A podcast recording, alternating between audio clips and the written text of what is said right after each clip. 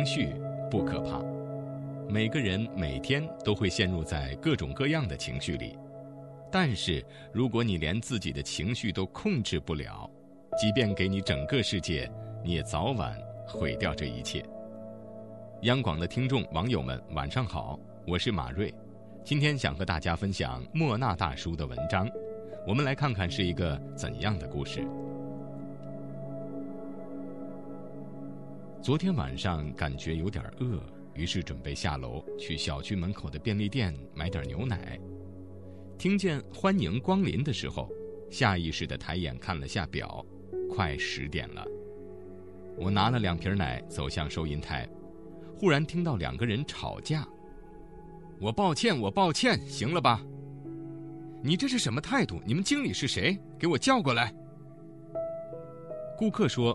店员答应帮他从仓库里拿东西，却转身去拿自己的外卖了，放他在这儿等了十多分钟，他气愤不过，就吵了起来。两人大有一副撸袖子动手的架势，我赶紧拦了下来。好一番劝慰，店员才没好气的道了歉，顾客怒气冲冲的走掉了。我结完账一看表，十点半了。刚走出便利店。就听见刚才那个顾客拿着电话破口大骂：“催什么催？催命啊！害我动车也没赶上，我又不是不回家。”其实两个人都稍微控制一下情绪，顾客就赶上车回家了，店员的外卖也吃完了。发脾气，看起来是件小事，其实最能代表一个人的本事。成人的世界里，不能控制情绪是一件。很悲哀的事情。我有个朋友，我们出来吃饭，他基本不来，也从不吃外卖，偶尔的聚会也是去家里他做给我们吃。他有一句名言：“长寿的秘诀就是在家吃饭。”没想到，他却得了胃癌。他孩子两年前出生的，我还去喝了满月酒。可是自打那时起，她就没吃过一顿消停饭，不是跟孩子生气，就是跟婆婆生气。孩子不吃饭，她生气，婆婆更怪罪。但是她不能向年幼的孩子泄愤，更不能向作为长辈的婆婆发火，就自己这样憋着，每顿饭都是带着火气吃下去。长此以往，日积月累，吃的再健康，胃也受不了了。情绪这种东西，光是控制住不发也不行，时间一长，人是要憋坏的。我创业初期经常工作到深夜，投资方出问题了，活动方案要改等等，堆积如山的工作和事情都凑在一起，需要去解决。我能控制住我的情绪，但并不代表我就不焦虑，实际上我也会失眠、着急、眉头紧锁。多亏了我爸，我爸有一次给我打电话，察觉到了我语气的沉闷，他什么也没问，只是说：“今晚回家吃饭吧。”回到家，他像往常一样在家忙活，还做了我爱吃的炖茄子。吃饭的时候，我夹茄子夹了两次没夹起来，有点烦躁。茄子炖过了吧？都夹不起来。我爸看了我一眼。起身去厨房拿了两个勺子。茄子嘛，本以为多焖一会儿没事儿，谁想会焖坏了它。话音一顿，他又给我舀了勺茄子。人呐，也是一样的。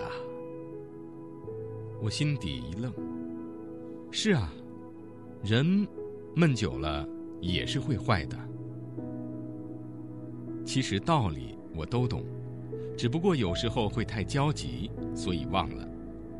我们慢慢聊着，心态渐渐平和下来，有些不知道怎么宣泄的情绪，像是找到了出口，缓缓释放了出来。很多人遇到了问题，不愿意跟父母讲，但我觉得爸妈的经验，有时能给我们很多有用的意见。父母是世界上最心疼你。全心站在你的角度思考问题的人，关于控制情绪，我总结了点建议，看似很简单，但是坚持下来，你会发现生活中的巨大改变。一，不把情绪转移到别人身上。二，先解决心情，再解决事情。三，不要在饭桌上生气。四，倾诉不能解决问题，但能解决情绪，进而大事化小，小事化了。没有人天生就会控制情绪，也没有人一辈子都学不会成熟。拿破仑说过这样一句话：“能控制好自己情绪的人，比能拿下一座城池的将军更伟大。”愿你也能成为这样的人，共勉吧。好了，今天的分享就到这里，我是马瑞，祝大家晚安。我们都牵着嘴巴，我们都憋着真话，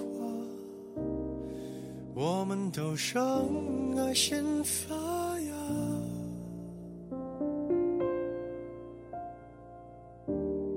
我们会接受惩罚。有一刻变成哑巴，越退让越不会表达。所有的安静都是人造的冷清，所有的杂音在安慰后平静。我不需要证明，我不需要声音。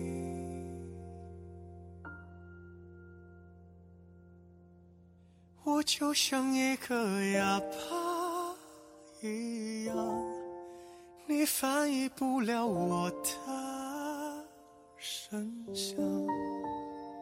怕你犯过量，我举止要限量。你可以当我哑巴一样，你不会看见我的。抵抗，请别怕我受伤，我自己会圆场。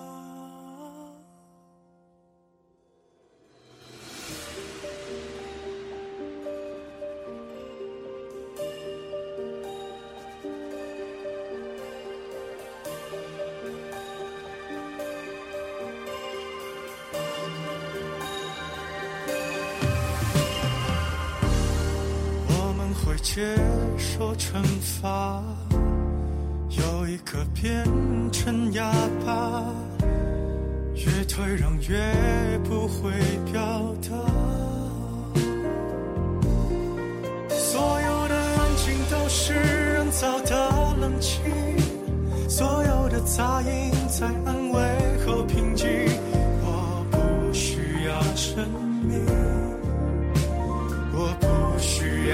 要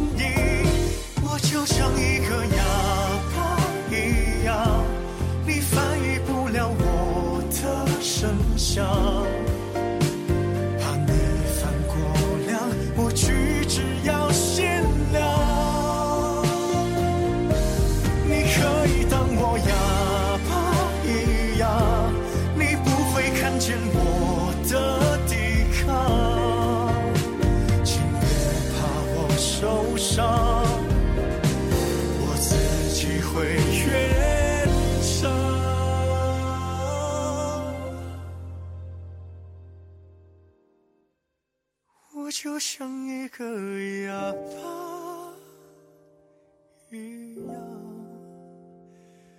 反正我也不擅长抵抗。